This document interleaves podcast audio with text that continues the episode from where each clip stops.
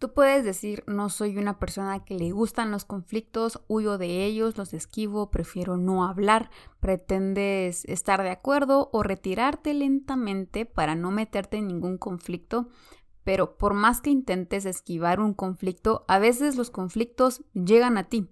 Tú no buscas el problema, él te encuentra a ti, en el trabajo, con la familia, con los amigos, pero los conflictos aparecen cómo salir de esa situación sin fallar en el intento, sin generar daños colaterales y con la frente en alto?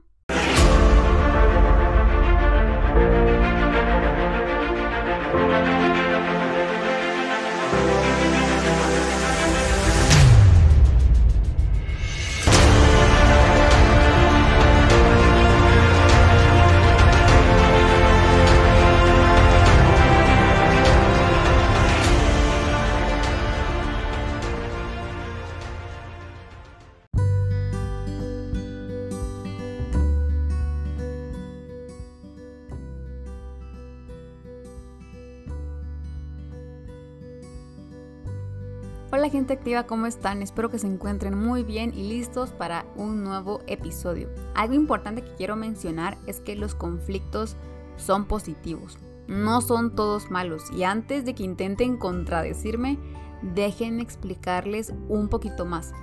Los conflictos le dan sazón a muchas situaciones. William Wrigley Jr. solía decir que si dos personas en el negocio están de acuerdo con lo mismo, una de ellas es innecesaria, como que alguien está de más. Cuando estamos en desacuerdo con algo es válido y es lo que puede enriquecer mucho una solución. Y aquí es cuando tenemos que ser claros. Muchas veces estar en desacuerdo no es el problema. El problema o el conflicto como tal surge cuando la otra parte involucrada no está dispuesta a aceptar que existe otra discrepancia porque considera que su posición es la correcta y fin.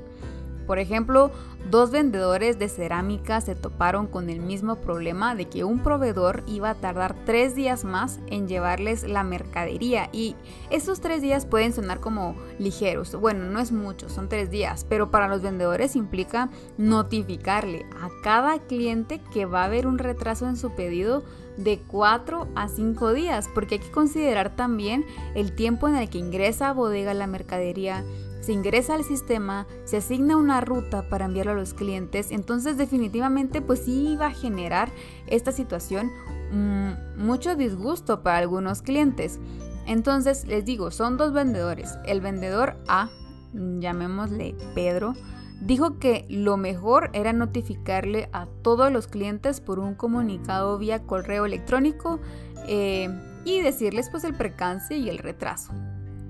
Pero el vendedor B, llamémosle eh, José, dijo que lo mejor era enviar los pedidos de forma parcial, con lo que ya había en bodega, pues hacer los pedidos y después mandar lo que faltaba, ya completarlo para que no hubiera tanto disgusto. Entonces ambos estaban seguros que su decisión era la correcta y ninguno estaba dispuesto a aceptar otra decisión que no fuera la que ellos allá habían propuesto o sugerido.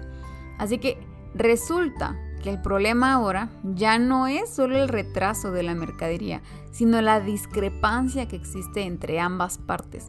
Y muchas veces le colocamos mayor esfuerzo y energía a los conflictos en evaluar meticulosamente quién tiene la razón. Pero ese no debería ser el enfoque, porque de hecho ese nunca fue el enfoque o la situación principal. Existe un problema para ambos en los que ambos se encuentran involucrados, solo que cada quien pues ve una solución diferente. Entonces, ¿qué hacer? Lo principal es no asumir una postura competitiva de quién tiene la razón o quién va a solucionar el problema. Si visualizan a Pedro y a José cara a cara discutiendo sobre quién tiene la razón para solucionar el problema, vamos a tardar más porque entonces el ego, el ego, también sale a jugar dentro del conflicto. Pero si visualizamos a Pedro y a José uno al lado del otro, viendo hacia la misma dirección en donde está el problema, nos damos cuenta que son ellos dos contra el problema y no ellos contra ellos mismos. Adoptar esta perspectiva a mí me parece vital a la hora de salir invicto en un conflicto porque va a multiplicar los resultados y vamos a quitarnos ese peso de encima de que estamos en una competencia. Otro punto a tomar en cuenta es tener una mente abierta a las posibilidades. Puede que ninguna de las partes involucradas tenga razón o, o, tenga o tal vez tiene razón, pero de forma parcial. Y tener la mente abierta para ser flexible y generar una solución que puede que no sea como se tenía en mente es importante. Las mejores soluciones no siempre se generan a la primera y está bien. Y por último, resolver un conflicto no siempre va a significar que termines llevándote muy bien con otra persona. Puede que a veces sí, pero otras veces no va a ser así. Y te lo digo, no es obligatorio. Recuerda que son ustedes contra el problema y no ustedes en contra del otro. No significa que vayan a terminar siendo amigos, mejores amigos, pero si logran resolver el problema juntos, pues habrán cumplido ya su objetivo. En las empresas, dentro de los equipos de trabajo, no todos se llevan genial con todos. Existen diferentes tipos de personalidades, de enfoques. Y eso en eso es lo que puede hacer un equipo, diría yo, tremendamente exitoso. Como lo vimos en nuestro episodio de Unidos, no uniformes, queremos ser unidos, pero no que todos pensemos igual y por ello pues no siempre vamos a estar de acuerdo con los demás y eso pues es enriquecedor. Aquí hablamos de resolver conflictos, no de hacer amistades. Eso sería un tema aparte que podemos tocar en otra oportunidad. Teniendo en cuenta e-, esto, creo que también nos quitamos otro peso de encima porque muchas veces se espera que solucionar el conflicto va a significar que todos terminen abrazándose, yendo a festejar, siendo amigos y no siempre va a ser así, ¿ok? Algunas ocasiones el problema se va a resolver, pero las diferentes partes van a seguir pensando de forma diferente. Y es justo, es válido está bien. Siguiendo con el ejemplo de los dos vendedores, Pedro y Pablo puede que Pedro tengan una postura que se inclina más hacia lo práctico, el ahorro de costos, mientras que José tiene, perdón, yo que dije Pedro y Pablo, es Pedro y José, eh, mientras que José tiene una postura más hacia el cliente. Él vela más por amortiguar el impacto hacia sus clientes de esta situación y por eso Pedro decía, mandemos un correo notificándolo y de la situación, pero José se preocupaba por el cliente y decía, no, mandemos lo que ya tenemos y luego le enviamos lo que hace falta de su pedido. ¿Alguno de ellos va a cambiar su postura luego de esta situación? Probablemente no. Y eso es favorable, de hecho, porque entre ambos se genera un balance, y armonía. Ambas, ambas propuestas eran válidas y demostraban su postura y generaban una solución híbrida. Si solo escucháramos a Pablo, a, Pedro, muy probable que mm, nos olvidaríamos mucho de la situación del cliente.